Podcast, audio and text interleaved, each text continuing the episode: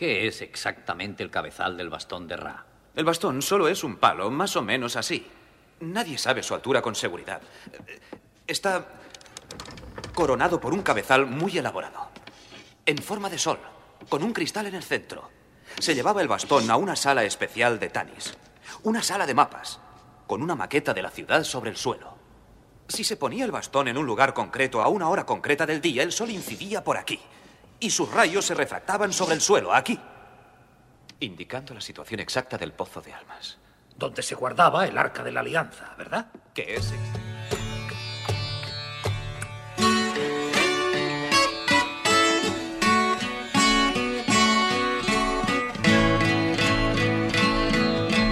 Words are flowing like endless rain into a paper cup. They slither wildly as they slip away across the universe. Pools of sorrow, waves of joy are drifting through my opened mind, possessing and caressing me. Jaguru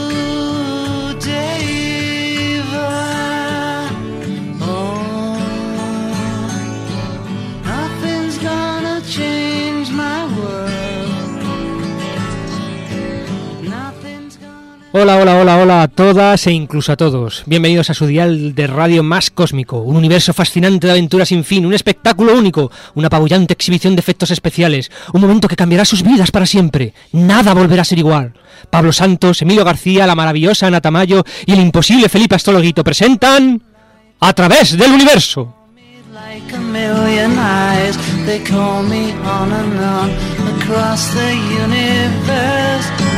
Thoughts meander like a restless wind inside a letterbox. They tumble blind as they make their Bueno, bueno, bueno, Emilio, ¿se me oye? ¿Emilio?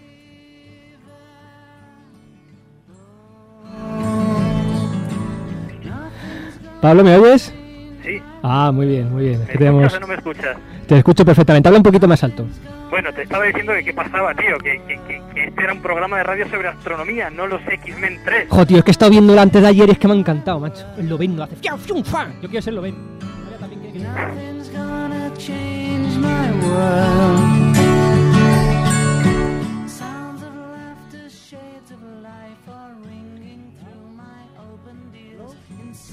Hoy, desde luego, tenemos problemas de comunicación.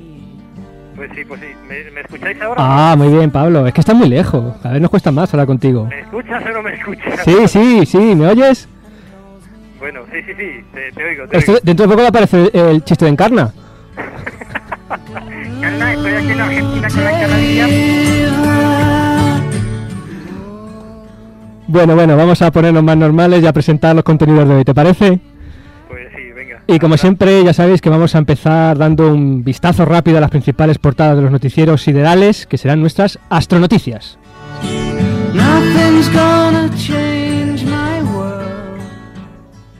Bueno, después volveremos a nuestra dinámica habitual tras los cuatro especiales anteriores y contaremos con un invitado de excepción. Hablaremos, si la tecnología lo permite, con Juan Antonio Belmonte del Instituto de Astrofísica de Canarias. Nada más y nada menos que sobre arqueoastronomía. ¿Sobre cuál? ¿Cuál? ¿Qué es esto de...? Ya estaba tardando Felipe. Sí, ya estaba- tardando Felipe. Ya estaba tardando.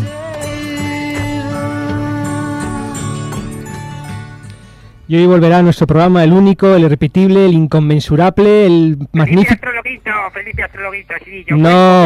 desde la Argentina. No, nos referimos al astromático. Ah, qué, qué quilombo. Words are flowing out like endless rain into a paper cup.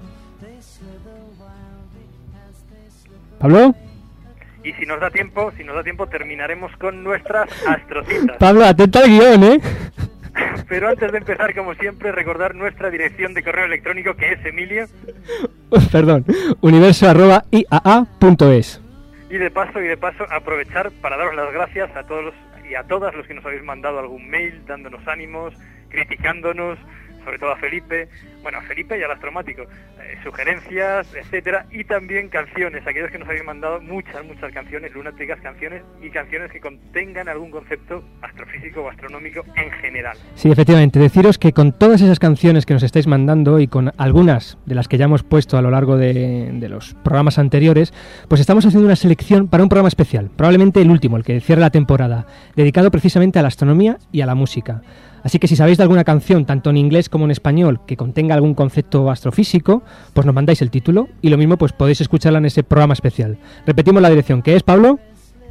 Universo arroba ia.es. Y dicho esto, por favor, apaguen los móviles, abróchense los cinturones y abran su imaginación. Esto es A través del universo. Emilio, Emilio, espera, espera, espera, antes de que sigas, que, que quiero decir algo, que venga con fuerza, quiero decir algo. ¿Qué quiere decir? Astronoticias. Astronoticias.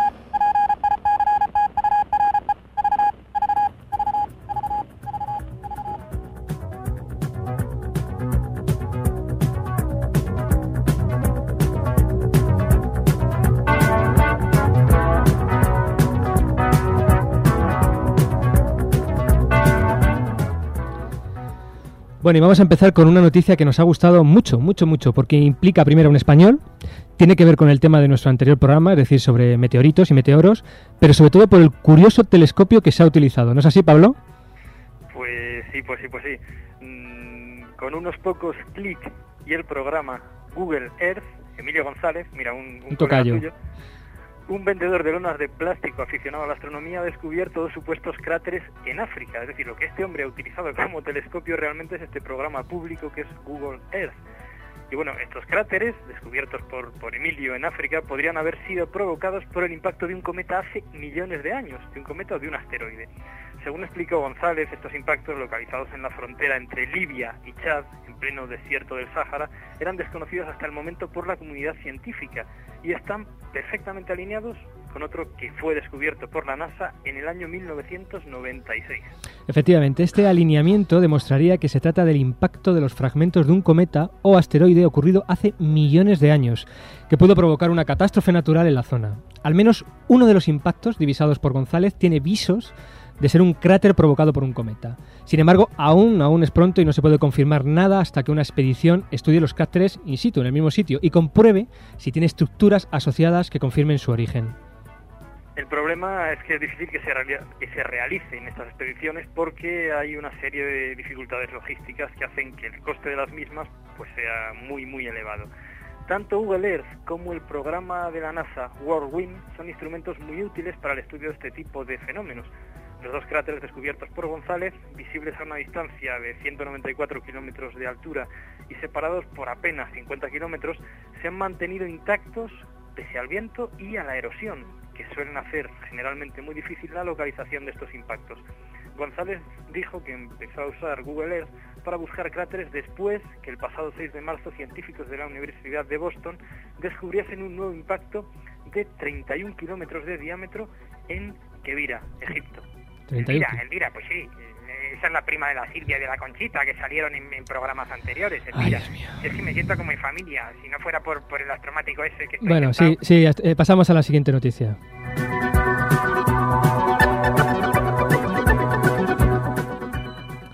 El telescopio espacial Hubble captura una lente gravitatoria de 5 estrellas.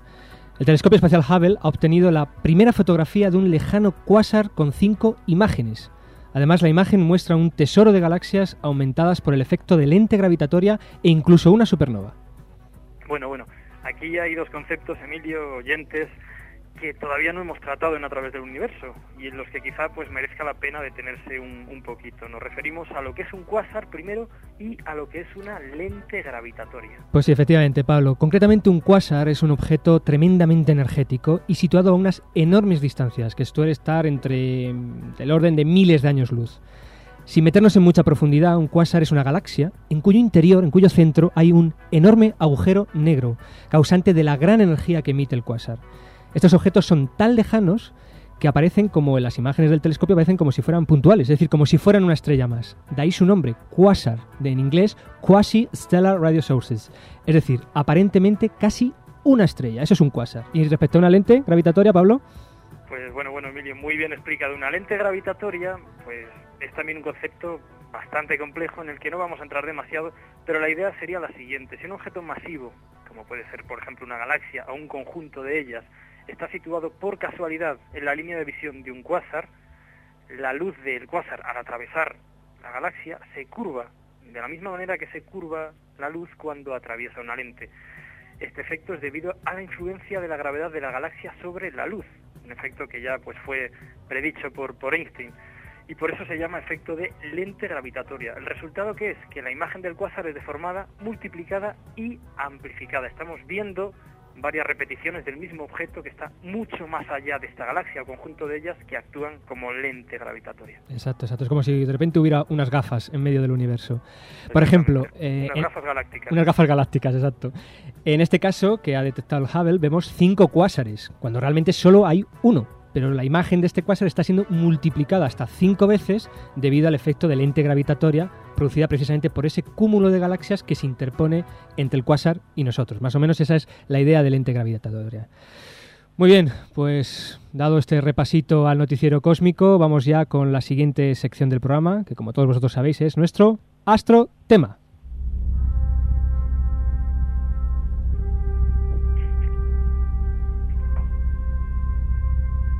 Astrotema. Astrotema.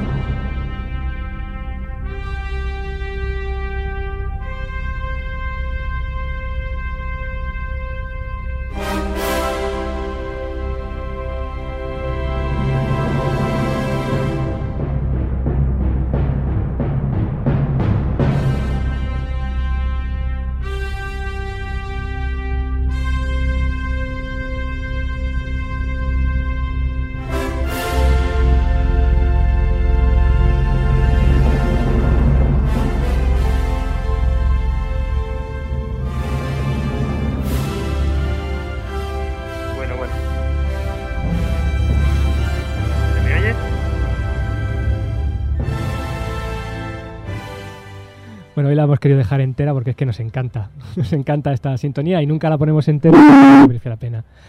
Oye, pero, no lo hagas cuando estoy al otro lado del, teléfono a 14.000 kilómetros. Pero si eh, eh, no, sé, cuándo, no sé cuándo tengo que entrar. No me hagas esto, eh, por favor. Era dedicada a ti completamente, Pablo. Oh, perdón. Gracias. Bueno, adelante con este tema, Pablo. Bueno, bueno, los que habitualmente nos escucháis a este lado del mar, y al otro, o a lo largo de todo el globo, de todo nuestro pequeño planeta Tierra, ya sabéis que en este programa siempre decimos que la astronomía es una ciencia milenaria, como el halcón, probablemente de las ciencias más antiguas que existen. Sí, sí, sí, eso es verdad, eso es verdad, que se lo pregunte sino a los chinos. Pero eso es cierto, y sobre todo, ¿cómo lo sabemos? Pues lo sabemos gracias al estudio y al trabajo de los llamados arqueoastrónomos. ¿Arqué? Soy astrónomo. Además, soy arqueólogo.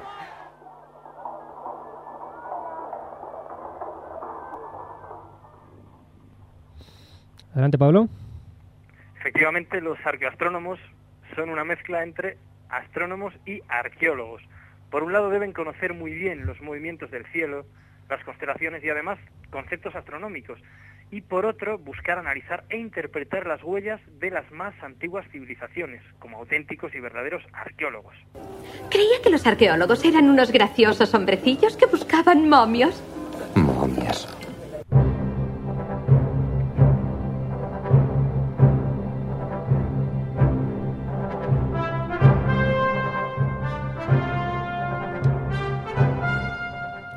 Bueno, bueno, bueno, ni buscan momias ni tampoco son unos Indiana Jones. Básicamente la arqueoastronomía es una rama de la astronomía y la arqueología cuya función es determinar la importancia de la astronomía como parte integrante de la cultura y de la civilización a lo largo de la historia, desde el Paleolítico hasta en principio nuestros días. ¿Quién cree usted que construyó las pirámides? No tengo ni idea de quién las construyó, pero deberíamos... ¿Hombres de la Atlántida? ¿O marcianos tal vez? Bueno, bueno, bueno, bueno, pero, vaya pregunta que me ponéis en el programa, Emilio, Pablo. ¿Verdad que sí? ¿Qué pregunta? Está, demostrado por el reverenciado señor Nostradamus que Dios te guarde en su gloria, que las pirámides las construyó una legión de venusinos. Astrologuito, por favor. Ah, va- Astrologuito, basta ya de sandeces, por favor. Precisamente eso es lo que no hace la arqueoastronomía. Lo que intenta es ver si las pirámides, así como otros yacimientos, tienen un contenido, un significado astronómico. En la banda exterior, esas figuras que creyeron que eran palabras que debían ser traducidas eran, en realidad, constelaciones. Estas constelaciones fueron colocadas en un orden único, formando un mapa o señalando una dirección. Siete puntos que trazan una ruta hacia un lugar determinado. Y Cumplí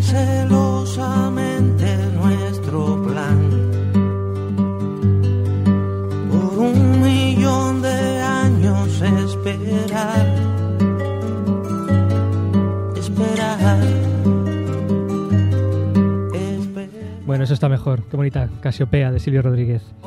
Pero en cualquier caso, Bueno, bueno, Emilio, Emilio, de verdad, perdona que te interrumpa, pero es que a mí las canciones de Silvio, desde siempre, desde siempre, y seguro que a todo el mundo que está en el estudio me ponen los pelos, como escarpias, Pablo, como me escarpias. encanta Silvio Rodríguez. Lo suscribo. Bueno, como iba diciendo, nosotros no somos los más indicados para hablar de arqueastronomía, pero como siempre lo que hacemos es traer un experto. Y hoy el experto es nada más y nada menos que el profesor Juan Antonio Belmonte del Instituto de Astrofísica, Astrofísica de Canarias, que espero que esté al otro lado del teléfono. Juan Antonio. Sí, hola, aquí estoy. Hola, ¿Qué ¿cómo tal, estás? Emilio? ¿Cómo está todo? Pues bien. Muy bien. Bueno, pues vamos a ver si Pablo nos cuenta un poquito de tu currículum, una Sí, bueno. resumen rápido. Y a ver, y a ver si Juan Antonio me, me escucha a mí también. ¿Me escucha Juan Antonio? Sí, sí, perfectamente. Ya, ya sé que estás al otro lado del charco, ¿no? Bien, exactamente, en Argentina, aquí en, en San Juan. Bueno, a mitad de camino. Estoy yo, quiero decir. Bueno, bueno, pues, pues, pues me toca a mí leer, contar un poco de, de tu currículum, Juan Antonio. Juan Antonio Belmonte Avilés es licenciado en Ciencias Físicas por la Universidad Central de Barcelona y doctor en Astrofísica por la Universidad de La Laguna. Es coordinador de proyectos en el Instituto de Astrofísica de Canarias, donde trabaja actualmente, miembro de la Unión Astronómica Internacional, miembro fundador de la Sociedad Española de Astronomía, miembro de la Sociedad Europea de Astronomía de la Cultura, de la que actualmente es el presidente. Ha participado en numerosos congresos nacionales e internacionales y coordinado varios proyectos de arqueoastronomía, cursos y seminarios. Autor además pues, de más de un centenar de artículos dedicados al mundo de la astronomía en general y especialmente a la astronomía en la antigüedad, así como los libros Reflejo del Cosmos, Atlas de Arqueoastronomía en el Mediterráneo Antiguo, publicado en Madrid junto a Michael Hoskin, eh, El cielo de los magos, publicado en La Laguna junto a Margarita Sanz de Lara, Las leyes del cielo, Astronomía y civilizaciones antiguas y Arqueoastronomía hispana, también publicado en Madrid. Bueno, Juan Antonio, eh, con este currículum yo creo que eres una de las personas actualmente en España que más puede, con- con- con más razón puede, puede hablarnos de, de arqueoastronomía. Bueno, sí, supongo que sí, no sé, una de ellas quizás. Bien, de- desde luego la, la primera pregunta, preguntas obligadas es ¿a qué se dedica la arqueoastronomía y qué hace exactamente un, un arqueoastrónomo? Bueno, en realidad esa pregunta la acaba de responder Emilio hace un poquito, o sea, hace un ratito. Lo que hacemos fundamentalmente es estudiar los restos de las civilizaciones antiguas, ya sea restos arqueológicos o historias o incluso cuestiones antropológicas, para tratar de interpretarlos a la luz de, de la astronomía, ¿no? Ver cuánto de ese, qué tipo de conocimiento podían poseer sobre el cielo y sobre todo y fundamentalmente para qué usaban ese conocimiento, ¿no? Juan Antonio, yo te quería preguntar algo que ya hemos preguntado en alguna ocasión a algún otro invitado en este programa. ¿Cuál es la representación astronómica más antigua? O mejor dicho, ¿cuándo podemos hablar realmente de un, de un primer astrónomo? ¿Cuándo el hombre empezó a preocuparse por el cielo de una manera más científica? Pues más científica, uy, ahí es difícil. Es que ten en cuenta que, que en, en arqueastronomía hacemos una diferencia muy clara entre la- lo que es la astronomía como cultura y la astronomía como ciencia. Ajá. La astronomía como ciencia es muy tardía, yo no la extendería mucho más allá del siglo XVI. Ajá. ¿Y culturalmente, como cultura? Culturalmente nos podemos remontar muchísimo en el pasado. De hecho, hay algunos paleoastrónomos, incluido mi colega Michael Rappengluck, que es actualmente el secretario de la Sociedad Europea, de astronomía en la cultura que postulan que la, quizá una de las representaciones más antiguas que tenemos de algo celeste esté en la cueva de Lascaux, en el sur de Francia, donde podríamos tener pues la representación más antigua de las Pléyades. uno de los grupos de estrellas más antiguos que se, uno de los referentes más importantes del firmamento para la gran mayoría de las culturas del planeta. Muy bien. Y esa, yo, vamos, ahí podría haber otra, quizá más antigua, pero que se tenga más o menos una cierta impresión de que así, posiblemente sea esa. ¿De qué fecha dataría entonces? Pues aproximadamente de hace unos 17.000 años, en pleno magdaleniense en Europa. Del hombre de Cromañón, 17.000 años, madre mía. Juan Antonio, ¿por qué, ¿por qué es o ha sido tan importante, mejor dicho, la astronomía en, todas las, las culturas antiguas? ¿Por qué? Pues la astronomía tiene tres fundamentos básicos. Uno es, eh, dos son fundamentos prácticos. Uno es la, el control del tiempo a través de la creación de un calendario. Otro, el control del espacio a través de la orientación y luego tiene un uso no tan práctico, no tan práctico si seguimos entendiendo la mente dual entre, entre lo que es el cuerpo y el alma, ¿no? Pero si lo entendemos todo como un único, quizá también es práctico en el sentido de que la astronomía ha sido uno de los generadores fundamentales de, cosmovisión, de visión del mundo, es decir, de, creación de religión. O sea, eh, quiero decir, muchas veces se utilizaba ese conocimiento o esa mirar al cielo para crear realmente religiones, ¿es lo que te refieres? Eh, no es que se creara, es que la, religión surgía de la observación del cielo. Mircea Eliade decía que la sola, con, eh, uno de los grandes padres de la historia de las religiones, decía que la sola contemplación de la bóveda celeste bastaba para despertar una experiencia religiosa. y ya Cicerón, en, en tiempos del Imperio Romano, en tiempos de César, Cicerón decía que todo descubrimiento científico, por científico se refería en ese momento puramente a la astronomía, acababa más tarde o más temprano reflejándose de alguna manera en la conciencia religiosa. O sea que esto no es algo que, lo diga yo ahora, ¿no? es algo que, que desde siempre gente inteligente lo ha intuido como tal, ¿no? Muy bien, entonces era sobre todo, mm, has remarcado la idea de crear un calendario, de tener un calendario para poder determinar... Eso, es la orientación en el espacio y en el tiempo y la creación de una conmovisión. Ajá. Yo sé que muchas veces vosotros los arqueastrónomos lo que hacéis o lo que os dedicáis es precisamente buscar orientaciones respecto a esa orientación espacial de eh, yacimientos eh, en busca de alguna orientación astronómica, con algún significado astronómico, ¿no? ¿No es así? No es que tenga un significado astronómico, o sea, eh, la orientación es astronómica y lo que hay que buscarle es el significado, a esa orientación astronómica.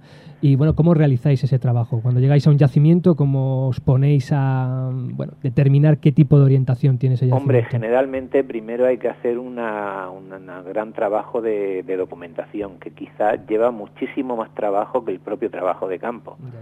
O sea, porque hay que identificar los yacimientos, ver los yacimientos que hay que son importantes, porque cuando llegas, las campañas arqueastronómicas generalmente suelen ser muy costosas, tanto en, en recursos, en dinero, ¿no? Entonces, cuando llegas a ese sitio tienes que aprovechar al máximo el tiempo disponible, con lo cual tienes que llegar a ese sitio sabiendo fundamentalmente, prácticamente, lo que te vas a encontrar. Luego siempre te llevas sorpresas, pero eh, eh, eh, lo que te puedes encontrar para tratar de dilucidar claramente cuáles son los elementos importantes pues que hay que medir. Por ejemplo, si es un templo, por supuesto, pues será importante medir el eje principal del templo, ¿no? Pero puede ser importante medirlo en una dirección y la contraria y ver hacia qué dirección mira. Pero es que también puede ser importante la dirección perpendicular a esa. Por ejemplo, las antiguas ciudades romanas se organizaban en cuadrícula, con lo cual un templo localizado en el interior de una ciudad romana en plan en que fuera construida a nivel de cuadrícula, quizá la dirección importante de ese templo no es la de su eje principal, sino la de su perpendicular. Con lo cual hay que fijarse en toda una serie de, elementos, ¿no? Eh, por eso te digo que la labor de documentación inicial es muy importante y luego después pues intentar aprovechar al máximo los recursos que uno dispone y em, suele ser bastante importante en la mayor parte de los estudios que hacemos el estudio estadístico, ¿no? O sea, tratar de establecer, la, eh, de encontrar patrones. Tú sabes que en ciencia En astrofísica en especial es espectacular, lo que buscamos son patrones, es decir, una serie de, de elementos que se repitan para poder establecer un conjunto homogéneo ¿no? de resultados que te permita obtener una conclusión y de ahí hacer ciencia, ¿no? Pues en arqueastronomía pues se hace más o menos igual. Exactamente igual, ¿no? Sí. Es decir, que se, que se trata también un poco de, de medir las mayores orientaciones posibles. Es decir, cuantos más datos tenga uno, mejor estadística va a poder tener y de ahí va a poder sacar, pues, pues Efectivamente, yo siempre pongo un ejemplo, ¿no? Eh, hay una frase que se usa del derecho romano, que se usa, se usaba hasta hace poco en, el- en la jurisprudencia, ya no se usa tanto, que dice testis unut testis nullus, que es que tener un único testigo es como no tener ninguno, ¿sabes? Entonces, yo pongo dos- eh, un ejemplo es de astrofísica, ¿no? O sea, durante durante generaciones tuvimos generaciones no, pero durante décadas tuvimos la tecnología para encontrar otros planetas fuera del sistema solar, pero no los encontramos, ¿por qué? Porque creíamos que todos tenían que ser como el nuestro. Nunca intuimos que podía haber Júpiter en, en órbitas mercurianas. Si lo hubiéramos intuido, podíamos haber descubierto planetas hace 50 años y no en el año 95. Pues en, en arqueastronomía pasa igual, ¿no? O sea, cuando tú tienes Stonehenge, por ejemplo, Stonehenge es un testis unus testis nullus. Los británicos le sacan un rendimiento extraordinario. Pero es un único ejemplo. Es el único cronlet descomunal que tenemos de ese tamaño testigo, sí, sí. orientado astronómicamente. Y fíjate, a partir de ahí, pues ya te sacan que es un observatorio astronómico, que es un predictor de eclipses, cuando la única evidencia que nos dista la arqueología es que posiblemente es un templo funerario, con una orientación astronómica que, po- que casi con seguridad no será casual, pero que pudiera serlo. No hay ningún otro ejemplo que, que, lo, que lo corrobore, ¿entiendes? Entonces, El generalmente- crédito de su tarjeta se Uy. está agotando. Pablo, que lo sepas, ¿eh? Dios mío, ah, pensé que me estaba hablando a mí. Ya lo he oído. Así que, bullita con las preguntas. No, no, es broma, es broma. Eh, Juan Antonio, te quería preguntar, ¿qué factores hay que tener en cuenta cuando se hace un estudio sobre un yacimiento de, para determinar esas orientaciones? Porque, por ejemplo, el cielo ha cambiado. El cielo ha cambiado desde el cielo que vemos ahora al cielo que a lo mejor había cuando se construyó ese yacimiento, ¿no? Hombre, eso es importante, por supuesto. O sea, en principio... El lo que crédito tú- de su tarjeta lo- se lo- está agotando. Los datos que tú tomas en un principio... Juan Antonio. Hemos perdido a Pablo, ¿no? Creo que sí. Creo que el saldo definitivamente se le ha acabado. Bueno, Pero bueno, pues- Ana va a intentar recuperarlo. Seguimos con la entrevista. Pero podemos seguir nosotros, Claro ¿no? que sí, adelante. Bueno, pues que te estaba, ah sí, te estaba comentando, pues que en un principio efectivamente el cielo varía, pero tú cuando estás en un lugar en la recogida de datos, tú lo que las medidas que tomas fundamentalmente son azimutes y alturas. Ajá. Las azimut y alturas son cuestiones locales e independientes del tiempo, ¿no? Ajá.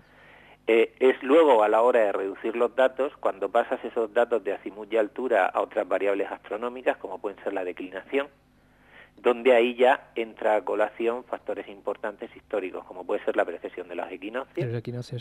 Si estás considerando eh, el estudio de estrellas, piensas, por ejemplo, o bien porque te lo dicen las inscripciones del templo, como ocurre en algunos templos en Egipto, que están orientados a determinadas estrellas, pues tienes que verificar, tienes que pasar el cielo a aquella época. O bien, si sospechas que son solares, por ejemplo, pues tienes que tener en cuenta que el eje de inclinación de la Tierra oscila. Es la famosa variación de la oblicuidad de la eclíptica, ¿no? Entonces, todos esos factores tienes que tenerlos en cuenta En cuenta para imaginar cómo, vamos, para saber cómo era el cielo en la época en para que se saber cómo era el cielo en la época en que tú quieres estudiar aquel monumento. Bueno, y Juan Antonio, también supongo que la mano del hombre eh, puede influir a la hora de añadir nuevas cosas a un templo que puedan modificar en parte esa orientación o cosas que pu- puedan más o menos engañar o despistar en un momento dado, ¿no? No, hay muchas, y, y- hasta cuestiones interesantes. O sea, mm, tenemos ciertas evidencias de edificios, por ejemplo, cuyo eje principal de simetría se ha ido alterando a lo largo del tiempo debido a la precesión de los equinoccios. Ajá. O sea, se construyó un, un cierto edificio con una orientación astronómica dada en un momento Sí. A una estrella o constelación y, digamos, y por culpa de la precesión esa estrella se- fue desplazando en su movimiento a lo largo del horizonte Ajá. y nuevas estructuras añadidas al, al templo fueron siguiendo esa dirección, es Esa decir, dirección, el eje del templo fue variando a lo largo del tiempo. Por el contrario, tenemos templos como, por ejemplo, el, el- el ejemplo, un ejemplo paradigmático podría ser el templo de Luxor en Egipto, en donde tenemos cinco ejes diferentes erigidos a lo largo de, de más de 300 años y que no encontramos ninguna explicación. Hemos pensado que pudiera ser estar asociado a la precesión, pero no hemos encontrado una explicación lógica a esa variación, es decir, que tenemos otras causas las cuales somos incapaces de encontrar la solución. De encontrar la solución. Sí, sí. Bueno, llegado a este punto yo te voy a preguntar por algunos, bueno, de uno ya me has hablado, de Stonehenge, de algunos yacimientos famosos, de estos que están un poco, digamos, en el conocimiento popular, un poco para que me cuentes si realmente hay algo de verdad en esas orientaciones astronómicas o no en respecto a estos yacimientos. Uno era Stonehenge, que ya has hablado de él, y otro que a mí me toca muy de cerca porque estuvimos hace poco viéndolas, son las líneas de Nazca en Perú. Las líneas de Nazca no hay ninguna evidencia estadística de que tengan orientaciones astronómicas. Ajá, exactamente. María Reiche, la, la, abue- la señora de las líneas, la que durante muchos años fue su principal valedora y estudiosa, ella afirmaba que las grandes representaciones de animales representaban constelaciones y que algunas de las líneas tenían orientaciones astronómicas. Pero el tema es que hace algunos años Anthony Avini, uno de los arqueastrónomos norteamericanos más importantes, hizo un estudio estadístico, es decir, midió sistemáticamente todas las líneas del lugar. Y ciertamente se han encontrado ciertas tendencias a algunas posibles orientaciones astronómicas, solsticios, quizá algunas estrellas, pero no son estadísticamente significativas dentro de la distribución general. Por ejemplo, son mucho más significativas direcciones paralelas a ríos, eh, siguiendo la pendiente de la montaña. Cuestiones geográficas. más que cuestiones más que geográficas topográficas, diríamos, del paisaje. Pero bueno, lo cual nos une a una cuestión muy importante y es que nosotros hoy en día solemos diferenciar entre astronomía y topografía, paisaje celeste y paisaje terrestre, Ajá. cosa que en la antigüedad eso no ocurría. No tenía exactamente. O sea, para un pueblo podía ser tan importante que una línea de Nazca apuntara hacia el solsticio como que ese solsticio se produjera justamente en una montaña importante del Importante. paisaje. Muy bien. Lo- del, del yacimiento que sí sabemos que por lo menos tú has trabajado recientemente y que sí parece que hay posibilidades de que haya una cierta significado astronómico es en las famosas estatuas, los Moai, ¿lo estoy diciendo bien? Los Moai de la Moai de la isla de Rapa Nui o de la isla de Pascua. de Pascua, que yo sé que habéis estado hace poquísimo ahí, ¿no? Hace relativamente poco. ¿Y qué conclusiones habéis sacado del estudio de esas, Mm. isla- de esas estatuas? Bueno, la- las estatuas son, como supongo que muchos de nuestros oyentes sabrán, son representaciones de antepasados, erigidas en las plazas ceremoniales de, la- de las distintas poblaciones, de las distintas tribus, sobre unas grandes plataformas ceremoniales que se llaman ajus, y estos ajus generalmente están eh, colocados de forma que las estatuas dan la espalda a la costa, en prácticamente casi todos los yacimientos, ¿no? Pero hay algunos curiosos en los cuales eso no ocurre. Y hay especialmente algunos ajus localizados en el interior de la isla, Ajá. que no respetan ese patrón. Entonces, para esos es para los que se ha tratado de encontrar una- algún tipo de explicación adicional y la explicación que hemos encontrado en- por nuestra parte pudiera ser una explicación astronómica, asociada sobre todo a los conocimientos etnográficos, etnoastronómicos que tenemos de la población eh, de la isla. Es decir, sin esa información etnoastronómica, sin esa información sobre qué constelaciones eran importantes Importante. y qué eventos marcaban eh, a lo largo del año, no nos hubiéramos atrevido a afirmar que algunas de esas plataformas muestran orientaciones astronómicas. ¿Y qué tipo de orientaciones? ¿Qué constelaciones eran importantes para ellos? Pues, por ejemplo, las más importantes con diferencia eran las Pléyades, Las Pléyades, sí. Matariki, que significa en Rapa Nui eh, ojos pequeños, eh, porque marcaba el, su, su, su orto helíaco, marcaba el principio del año, Ajá. Y luego Tautoru, que son las tres estrellas del cinturón de Orión, cuyo ocaso helíaco marcaba también el principio del año, pero también marcaba otras épocas claras, como por ejemplo el momento de celebrar los festivales Paina, que eran las fiestas en olor de los difuntos, etcétera, ¿no? Curiosamente, uno de los ajus mm, del interior, el aju eh, localizado en el interior de la isla más impresionante y que además es el único de la isla que mira al mar, que es Ajuaquibi, parece ser que estaría orientado precisamente hacia la puesta de Tautoro, De, de lo que serían las estrellas del cinturón de Orión. las ¿no? estrellas del cinturón. de Ajá. Es curioso lo de las Pléyades, ¿no? No sé si es casualidad o no, o realmente las Pléyades era un... Las Pléyades son un referente en absolutamente todas las culturas del planeta, porque el único sitio del planeta desde donde no se ven es la Antártida. Y en la Antártida, como lo único que hay son pingüinos, pues... Hombre, lo mismo han hecho alguno, pero no sabemos, ¿no? Algún, algún yacimiento.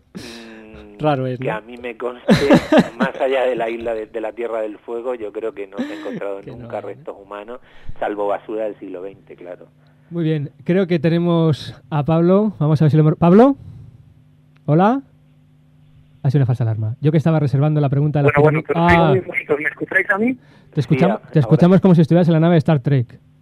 Pues robotizado totalmente. A ver, Pablo. ¿Hola? Os, os oigo bastante mal. Yo creo que he llegado para, para el rito de Pascua. Mira, he reservado una pregunta para Felipe Astrologuito, porque sé que me la ha pedido personalmente que quería preguntarle sobre las pirámides a Juan Antonio. Y la he reservado para que la haga él. ¿Está por ahí Felipe o no? Felipe.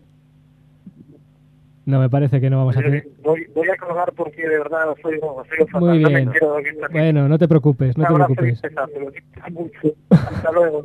Un abrazo muy Problema- fuerte. El problema de la comunicación interoceánica. Ay, Dios mío. En fin, con la tecnología hemos topado. Bueno, eh, te la hago yo. Se la tenía reservada hasta luego. Las pirámides, las famosas pirámides de Egipcio, sé que habéis, de Egipto. Sé que habéis trabajado también con algunas, ¿no? De ellas Eh, y buscando alguna orientación también astronómica. Hemos trabajado y seguimos trabajando. De hecho, dentro de dos semanas voy para Egipto otra vez para trabajar en Saqqara y en Dashur, en otros de los, en otros dos de los can- grandes campos de pirámides.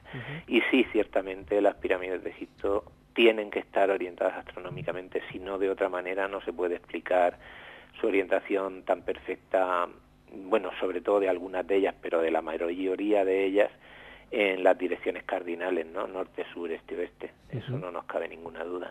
¿Pero hay alguna hipótesis más con más fuerza acerca de ese, la orientación o ahora mismo está todavía todo muy, muy No, abierto? no, no. Bueno, yo defiendo mm, y apoyo la hipótesis de que debieron estar orientadas hacia las estrellas del norte y en particular a un grupo de estrellas que son la, nuestro carro.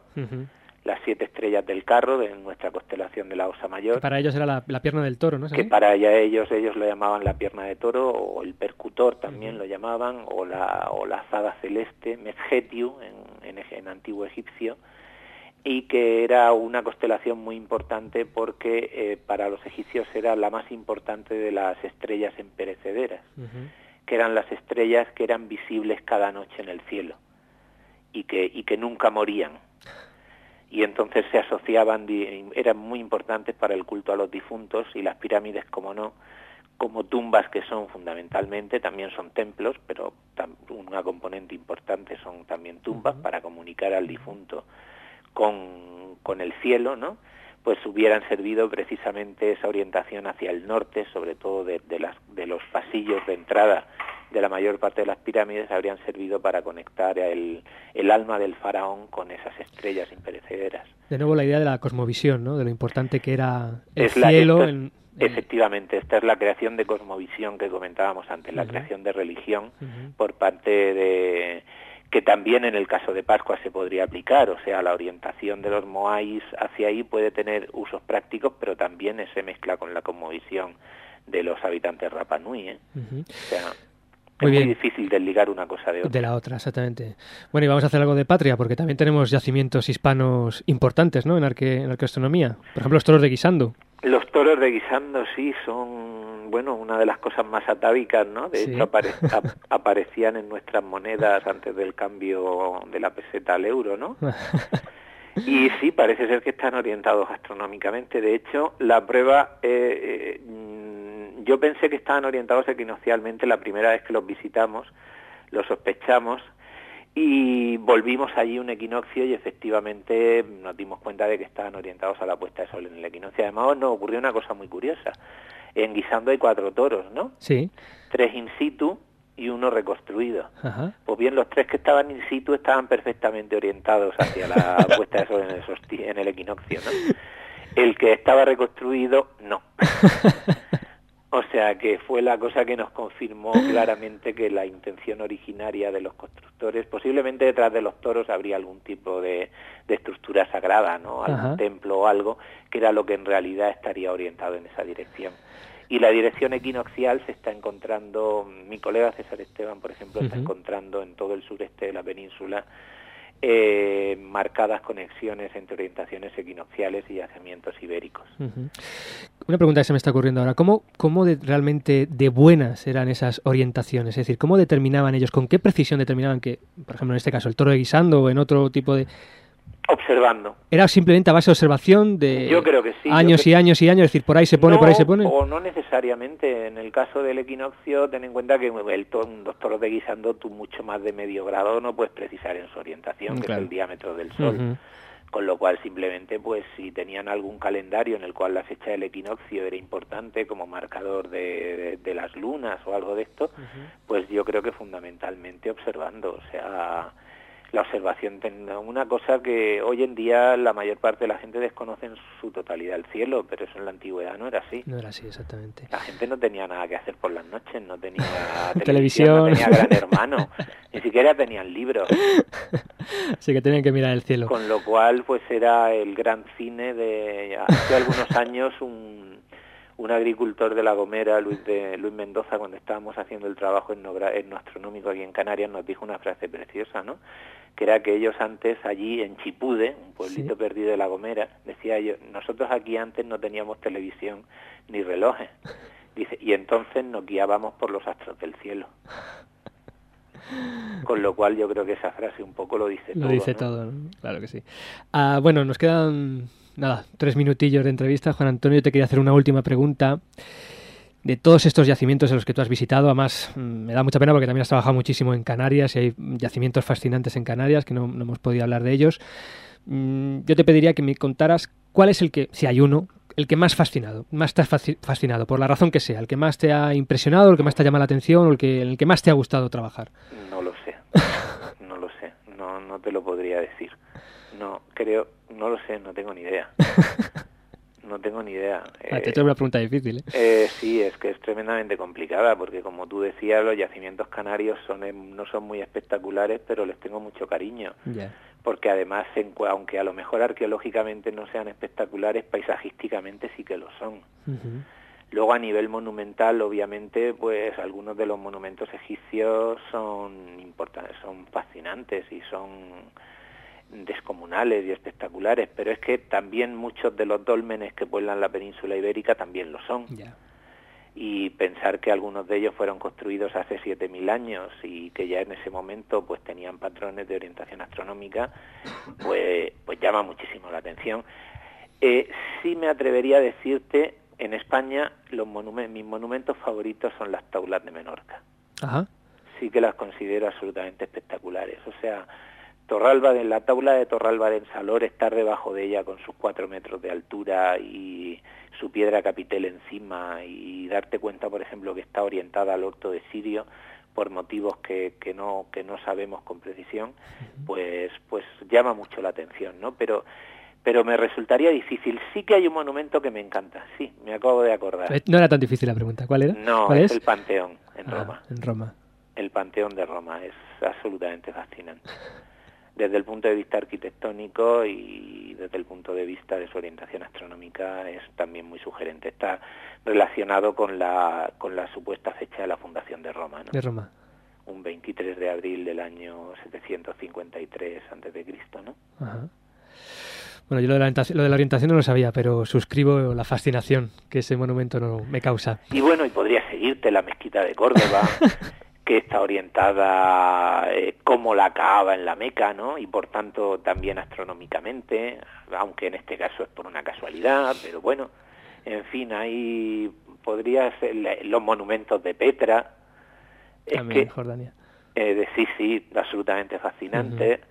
Es que no lo sé, es que Bueno, mm, lo piensas y hacemos otro programa especial sobre arqueastronomía, porque yo creo que al igual que la arqueastronomía tiene muchas preguntas sin responder todavía, nosotros nos hemos quedado con muchas preguntas que hacerte y yo creo que, mm, vamos, confío en tenerte otra vez en este, en este programa. Pues nada, Emilio, muchísimas gracias y a ver si la próxima vez el astrologuito... ahí. me, he quedado, me he quedado con las ganas de que te hiciera la pregunta. Y sobre todo Pablo, que tenía muchísima ilusión por, por entrevistarte también. Bueno, Juan Antonio, muchísimas gracias. Eh, un saludo muy fuerte, un abrazo muy fuerte. Siempre vas a tener las puertas abiertas de este programa para lo que quieras.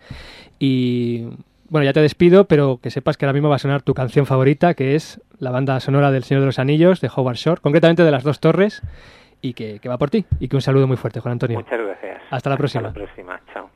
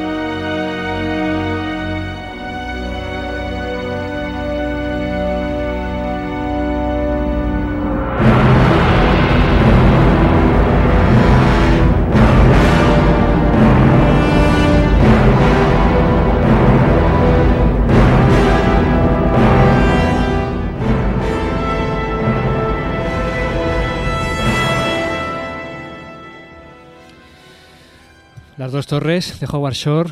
Eh, bueno, nosotros no sabemos si tenemos un tesoro aquí. Yo creo que sí tenemos un tesoro aquí a nuestro lado, que es la próxima sección, que es nuestro querido y echado de menos, porque llevaba muchos programas sin venir, nuestro querido Astromático.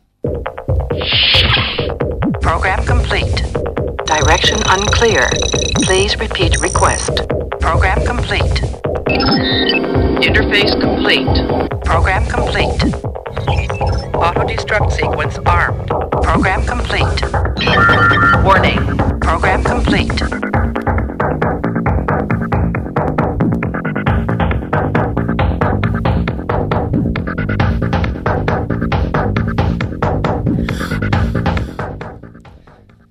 ¿Te he dicho alguna vez que me encanta la música de tu sección?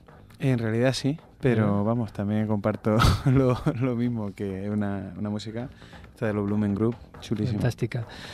Bueno, Astromático, ¿qué tenemos? ¿Qué nos ofreces hoy? ¿Con qué nos deleitas hoy? Bueno, pues después de pasar por el ciclo de, de programa, digamos, más bien Sí, porque no, no- centrado... no nos vas a hablar de Celeste otra vez, ¿verdad? No, ni de Stellarium. Muy bien. Vamos a hablar de, de un programa que, eh, que, digamos, está más centrado en una serie concreta de objetos. En vez de ser eh, un compendio completo de, de todo el cielo, o en el como en el caso de Stellarium, o de, de toda la galaxia, como era Celestia, eh, vamos a hacer un programita que se llama ¿Dónde está M13? ¿Cómo? Eh, ¿Dónde está M13? En inglés, el nombre del programa en inglés es Where is M13? Y este programa eh, lo que tiene es las posiciones de un montón de astros, ast- más de 700, o sea, perdón, de astros, de objetos astronómicos del espacio profundo. Eh, con la idea de que nos podamos ver desde nuestra posición en el Sol de dónde se encuentran realmente la galaxia.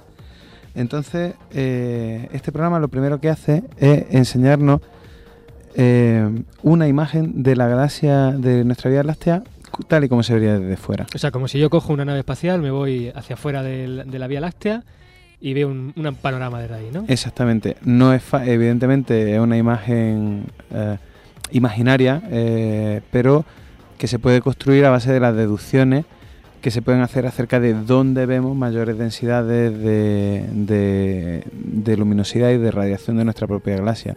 Igual que nosotros podemos ver dónde está el centro de la Vía Láctea, porque es de donde más luminosidad recibimos, pues se pueden hacer deducciones sobre cuáles son los brazos eh, de que consta nuestra galaxia espiral, como es la Vía Láctea. Bueno, ¿y quién, quién- ha hecho esto y cómo se ha hecho esto de, Pues- de imaginarse la Vía Láctea desde fuera?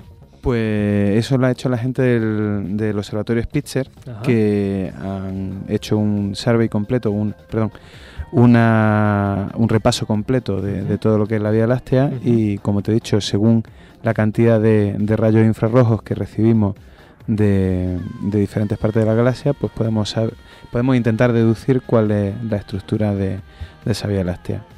Entonces digamos que no- lo que pone el programa es por un lado esta imagen de la, de la Vía Láctea completa, en la que se pueden identificar los diferentes brazos de la Vía Láctea, y por otro lado una vista digamos de canto, en la que podemos ver cuál es la posición del Sol respecto al centro de la galaxia, cómo se eleva y tal. Entonces lo interesante de, esto es que junto a estas dos vistas tenemos debajo una lista de, objetos. Esa lista de objetos tiene objetos como estrellas eh, cercanas, eh, cúmulos de estrellas, eh, cúmulos abiertos y, y cúmulos globulares. tiene también galaxias y nebulosas planetarias. Y en el programa vienen identificadas cada una. Exactamente. ¿Cuál es y qué características tiene? Exactamente. Entonces una de las cosas que tenemos, por ejemplo, es eh, luminosidades de, de las diferentes galaxias, ¿no? Por ejemplo, podemos ver que M49 es una galaxia que tiene la luminosidad de 130.000 millones de veces el Sol, ¿no? Y es 50 veces, es un 50% más grande que la, que la Vía Láctea. Hay que ¿no? ponerse las gafas de sol para verla. sí. Entonces, eh, como también tenemos la distancia y sobre, el- sobre todo lo que es la posición en longitud y latitud galáctica, que básicamente es desde el centro de la galaxia, cómo miramos de izquierda y de derecha y cómo nos levantamos sobre el plano de la galaxia, pues lo que podemos ver es, por ejemplo, dónde se encuentran eh, diferentes tipos de objetos, como por ejemplo diferentes galaxias. Si nosotros hacemos que solo se vean la- las galaxias, existe un comando para hacer filtros sobre el tipo de objeto, Ajá. pues eh, podemos ver alejarnos de la galaxia poquito a poco y ver cómo tenemos un par de galaxias vecinas, que son las nubes de Magallanes, que están muy muy pegadas a la Vía Láctea, muy pegadas a la, a la Vía Láctea, son 3.200 años luz desde del Sol. Eh, y según nos vamos alejando, vamos viendo que existe una distribución de galaxias más o menos eh, aleatoria y a distancia mm, creciente. Ajá. Pero si lo que hacemos es filtrar, por, por ejemplo, por nebulosas planetarias o por cierto, eh, sí, por nebulosas planetarias, pues lo que vemos es que todas se encuentran muy cerquita del Sol y todas en el mismo plano de la galaxia. Ajá. ¿Por qué? Porque se trata de objetos mucho menos luminosos y que eh, pues eh, solo podemos ver los que están muy cerca de, Más cerca, ¿no? de nosotros. O sea, que tú con distintos filtros puedes el- elegir. Pues ahora quiero ver las galaxias, ahora quiero ver las planetarias. Además, tengo entendido que puedes cambiar incluso las, las coordenadas, ¿no? Como de cómo se ven los distintos objetos. Eh, no, lo que tú puedes, lo que tú puedes hacer es eh, marcar varios objetos para Ajá. que se vean todos simultáneamente, Sí. pero eh, mm, centrarte en alguno de ellos para que se vea, digamos, cuál es la posición relativa de ese objeto respecto al Sol. Lo que sí tiene es la posibilidad de, en vez de usar estas coordenadas galácticas que de las que hablábamos antes, eh, utilizar la- unas coordenadas más de, de lo que lo que está acostumbrado a usar un astrónomo con su telescopio, eh, coordenadas de eh, ascensión recta y de declinación que nos van a permitir ver, digamos, orientar un telescopio para buscar este objeto.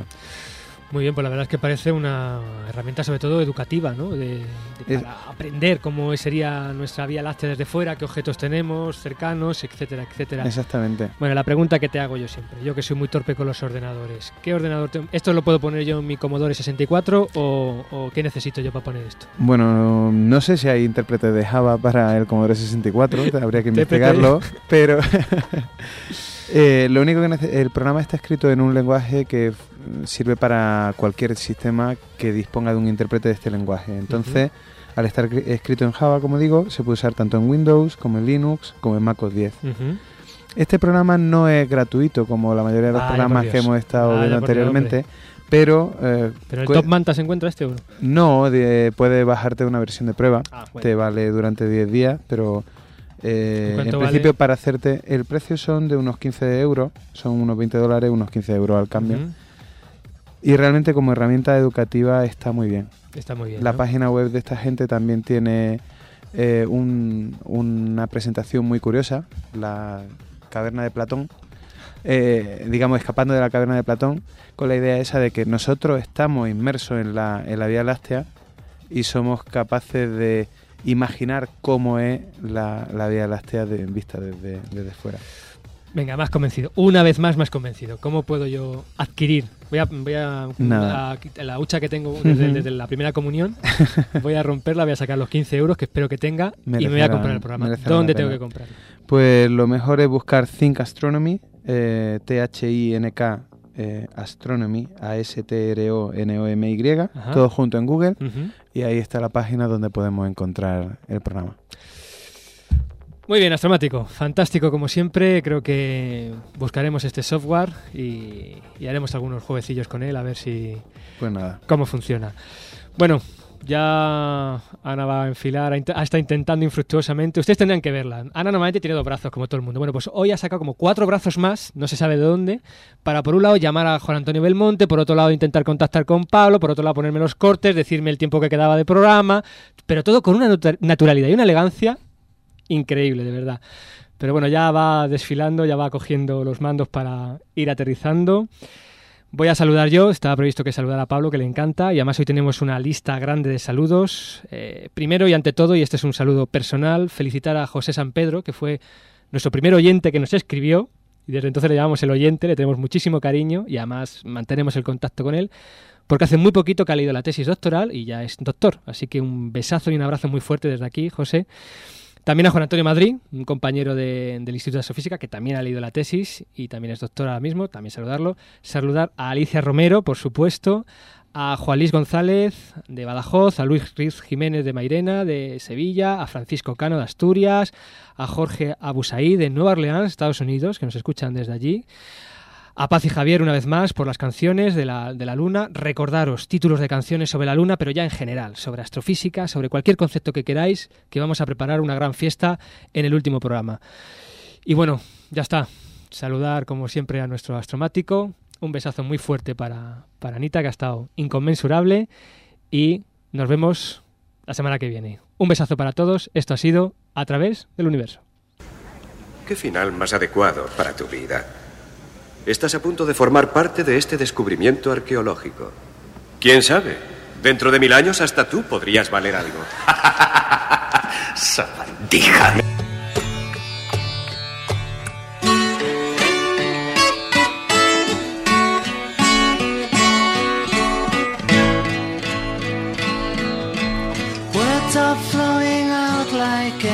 Rain cup. They slither wildly as they slip away across the universe. Pools of sorrow, waves of joy are drifting through my opened mind, possessing and caressing me. Jaguru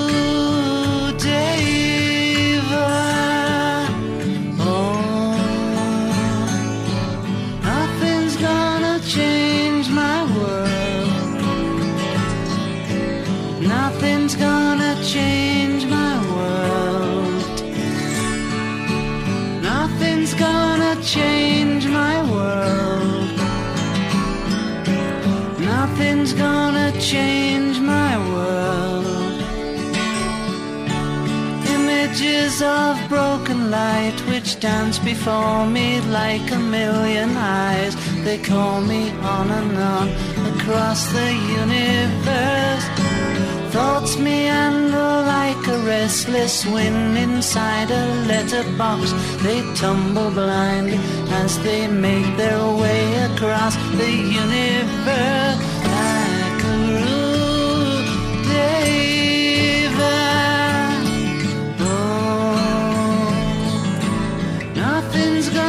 Change my world. Nothing's gonna change